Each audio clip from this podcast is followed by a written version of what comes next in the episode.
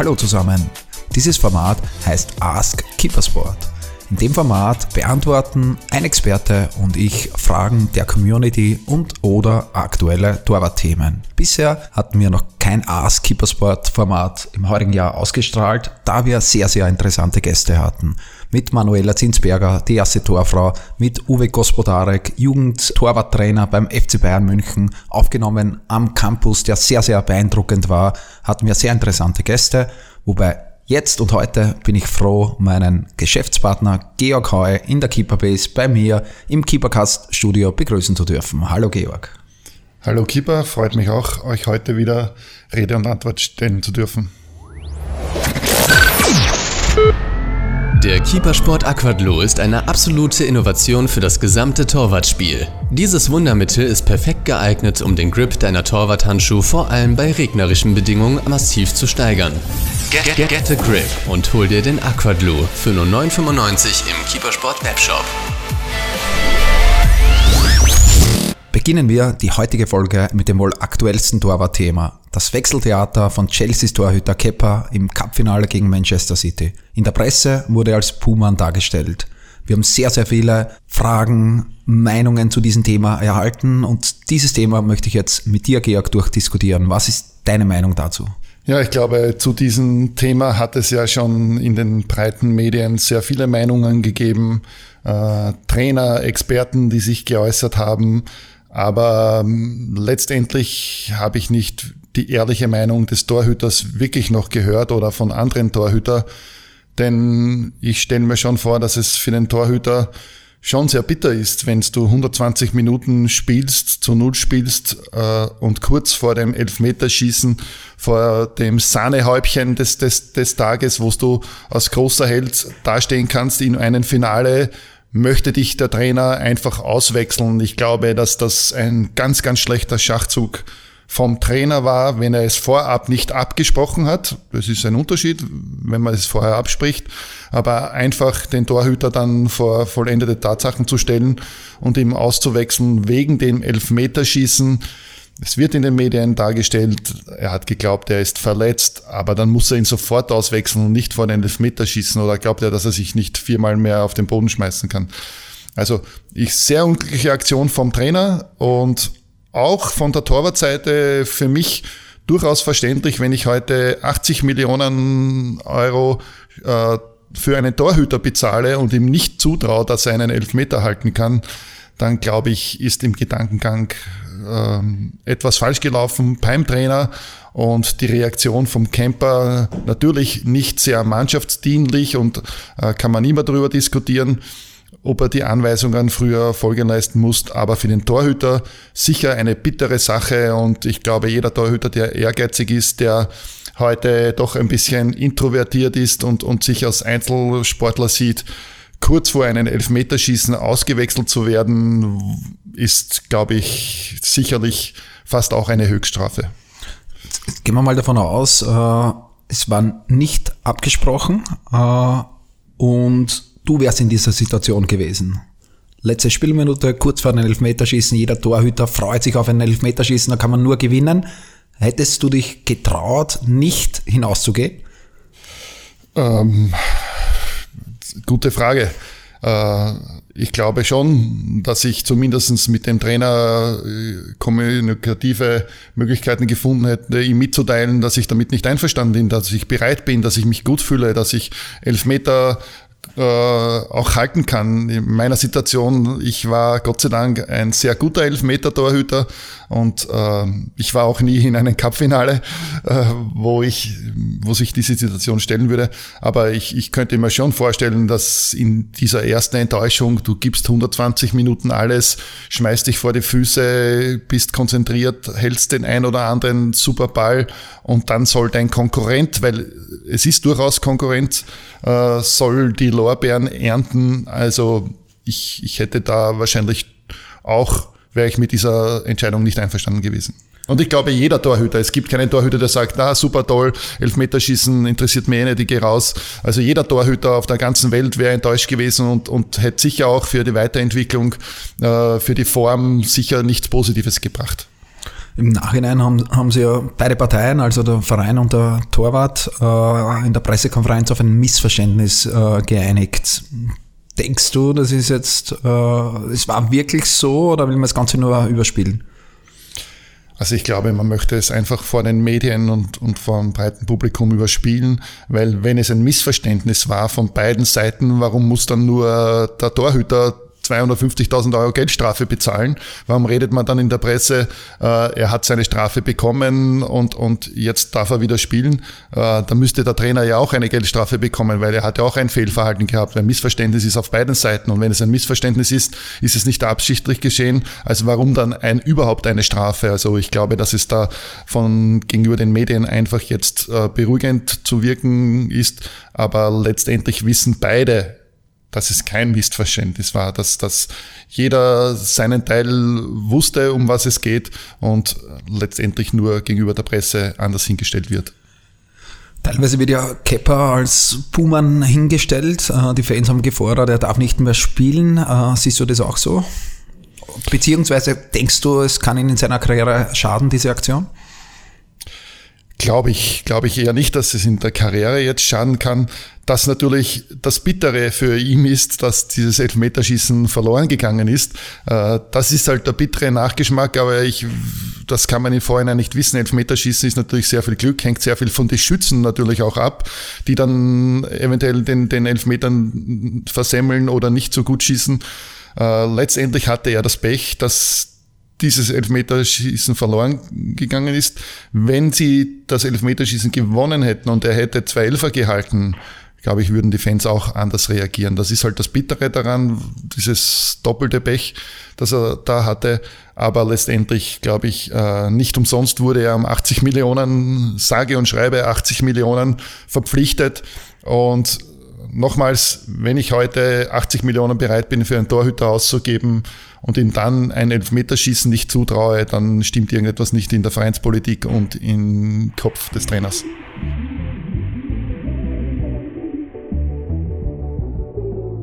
Frage 2 für heute bezieht sich auf den Keepercast äh, mit Uwe Gospodarek, den ich im Intro schon angesprochen habe. Uwe hat mir erzählt, äh, dass das Augenmerk des DFBs extremen Fokus auf die fußballerische Qualitäten junger Torhüter gelegt wird. Äh, er hat einen Satz gesagt, wir sind Torhüter und keine Spielmacher und wir müssen immer noch Bälle halten. Stimmst du äh, dieser Aussage, Uwe, zu? Ja, absolut. Also da bin ich komplett bei, bei Uwe. Wir haben es selber miterlebt, auch im, im Torwarttraining, in den Bereich die, der ganze Fußball ist moderner geworden, die Ausdrücke haben sich verändert.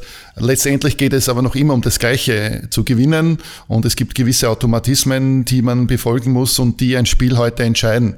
Das heißt, ob der Stürmer heute trifft und der Torhüter die entscheidenden Bälle hält, das ist letztendlich immer einer der Entscheidungsgründe, warum man Spiele verliert oder gewinnt.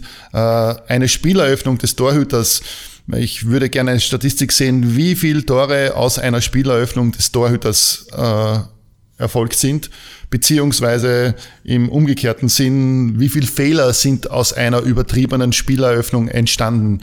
Also eines ist mir klar, der Fußball hat sich verändert, ist moderner geworden, äh, der Torhüter soll auch im, im Spiel mehr mitwirken wie früher aber ich kann es selbst auch schon nicht mehr hören, dieses Spieleröffnungsthema, wo dann speziell junge Trainer, die alles neu erfinden möchten, Aufstellungsgründe finden, weil man sagt, ja, der eine ist der bessere Torhüter, aber der andere hat eine bessere Spieleröffnung.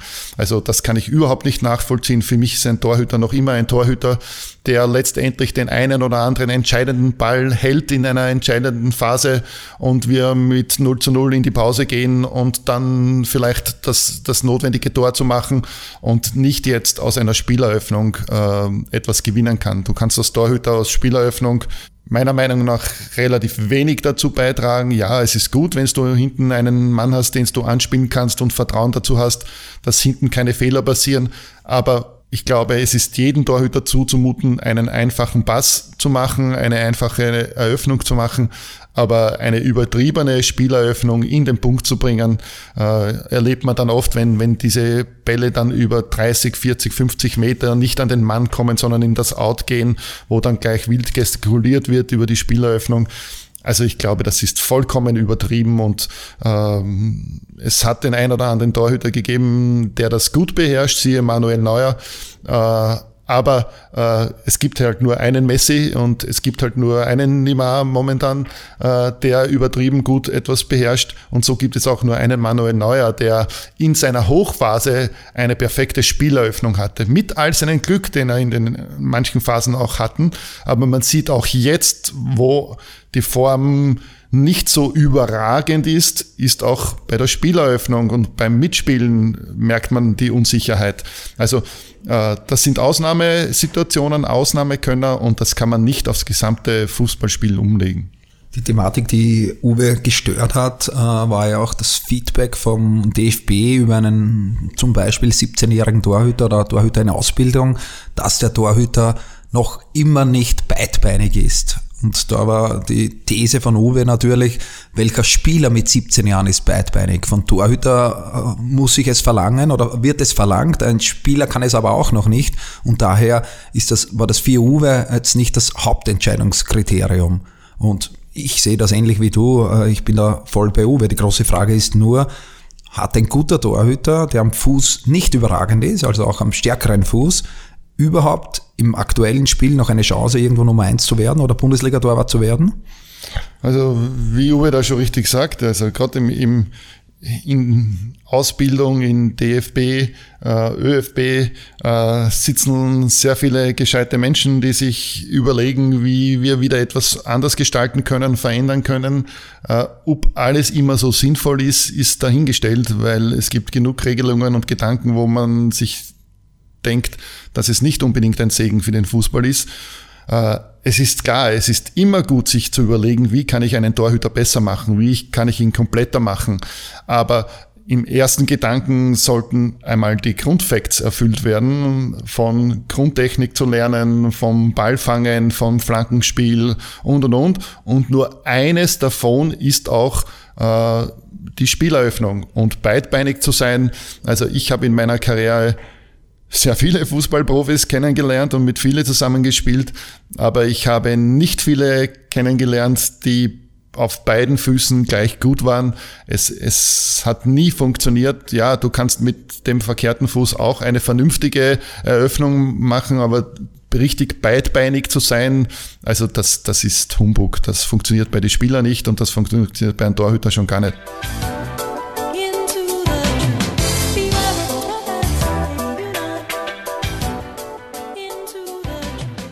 Dritte und letzte Frage für heute. Die Frage haben wir via Instagram, äh, einen Story-Sticker von dem User mfighting1 erhalten. Die Frage ist kurz und prägnant. Welche Handschuhmarke ist zurzeit die beste am Markt? Tja, normalerweise wüsste ich eine Marketing-Antwort jetzt äh, bringen, äh, aber ähm, ich glaube, zu dem Thema ist, ist eigentlich relativ einfach gesprochen. So, was ist die beste Jeans am Markt? Was ist das beste Auto am Markt? Äh, es gibt dazu verschiedenste Meinungen. Es ist individuell zu sehen. Es hat jeder unterschiedliche Erwartungen, äh, unterschiedliche Bedürfnisse. Für was brauche ich den Handschuh? Wie oft spiele ich damit? Was ist mein Gedanke dazu, meine Vorlieben dazu. Und ich glaube, ähm, es gibt Gott sei Dank, äh, das war vor einigen Jahren noch ganz, ganz anders, gibt es eine große Anzahl von vernünftigen Torwarthandschuhen von verschiedenen Marken. Hier machen einige schon einen viel, viel besseren Job wie noch vor Jahren. Es wird Gott sei Dank sich Gedanken darüber gemacht, was der Torhüter wirklich braucht. Ähm, und dementsprechend äh, ist der beste Handschuh der, der jeder Torhüter in den, in den Handschuh hineingeht und zum Ball greift und weiß, das passt. Im Kopf gar nicht lange nachdenkt, sondern weiß, ich habe das Richtige an, ich, ich denke nicht drüber nach, ich greife hin und es passt. Und welche Marke da oben steht, ist komplett egal. Mittlerweile gibt es sehr viele verschiedene Marken mit guten Haftschäumen, mit guten Schnitten. Die Schnitte haben sich verändert, die Handschuhe sind besser, die Materialien sind besser geworden. Und der beste Handschuh ist für jeden Einzelnen, mit dem er sich sicher fühlt und mit dem er sich wohlfühlt. Was wäre für dich die beste Handschuhmarke? Also als Torhüter selbst äh, war natürlich damals, gab es noch nicht so viele Marken, aber ich war jahrelang ein Reusch-Spieler. Ich war begeisterter Reusch-Bundesliga-Innernat-Spieler und ähm, für mich war, war dieser Schnitt einfach perfekt war damals noch sehr selten. Ich glaube, da gab es überhaupt nur zwei Handschuhe, die mit Innennaht äh, ausgeführt waren. Aber ich habe mich mit dem Innennaht-Handschuh schon immer sehr, sehr wohl gefühlt, weil du einfach mehr Gefühl auf dem Ball hast, weil äh, der Latex, der Haftschaum alles näher ähm, am, am Finger ist und auf der Hand ist. Und dementsprechend war das immer schon mein Favorit, dieser Schnitt. Mittlerweile, Gott sei Dank, gibt es schon mehr Innennahtschnitte wie andere und äh, es gibt einige fantastische Handschuhe, die in dieser Zeit das Kriterium erfüllen würden, das ich früher äh, angestrebt habe. Wir haben mehr als 300 unterschiedliche Handschuhe äh, im Sortiment. Wie würdest du äh, unseren Kunden oder im Speziellen im Feichtinger 1 äh, einen Tipp geben, nach was sollte er selektieren, dass er zu seinem Traumhandschuh kommt? Ja, also grundsätzlich ist, ist gerade das Thema Handschuh und Torrad spezifisch ist mir ja seit Jahren ein großes, großes Anliegen. Ich habe damals schon in der Jugendzeit an, die, an den Handschuhen und an den Hosen herumgebastelt, äh, um, um sie für mich passender zu machen. Äh, grundsätzlich ist es das Schöne, dass wir in unserem Sortiment einmal jedem Kunden eine Garantie geben können, dass wir keine Handschuhe in unser Sortiment aufnehmen, wo wir nicht von der Qualität überzeugt sind. Das heißt, qualitativ kann er bei uns nichts falsch machen weil die Handschuhe haben alle eine Berechtigung, äh, bei uns im Shop zu sein. Sie sind von uns getestet worden. Wir haben sie für gut befunden und wir nehmen nur Marken und Handschuhe in unser Sortiment, wo wir von den Qualitätslevel auch überzeugt sind.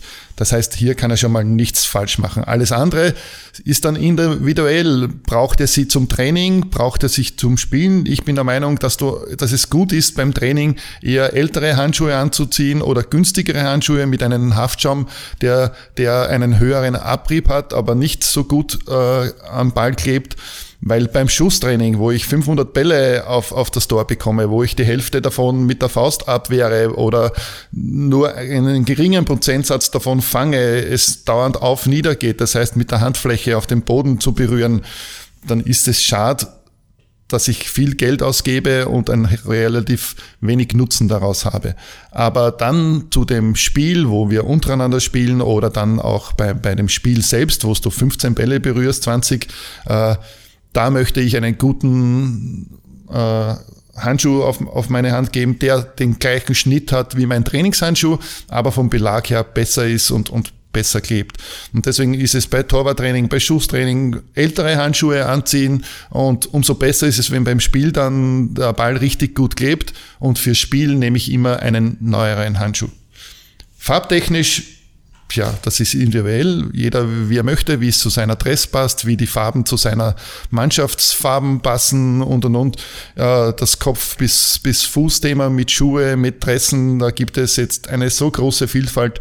Ich glaube, es ist für jeden etwas dabei und verschiedenste Charakterien können bei uns sehr glücklich werden.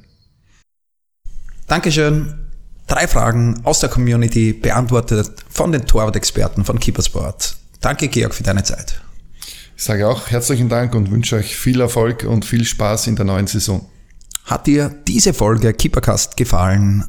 Teile diese Folge mit deinen Torwartkollegen, mit deinen Torwarttrainern gib uns einen Daumen hoch auf Instagram, auf Soundcloud und oder eine 5-Sterne-Bewertung bei iTunes. Wir hören uns wieder nächste Woche, wenn es wieder heißt Keepercast bei Keepersport. Danke, ciao. Von der Keeperbase in Kottingbrunn. Das ist der Keepercast. Gefällt dir, was wir hier machen? Dann teile und bewerte unseren Podcast und folge uns auf Soundcloud und iTunes. Warum machen wir das Ganze, fragst du dich? Weil Leidenschaft im Herzen beginnt. Keepercast, right from the heart of goalkeeping.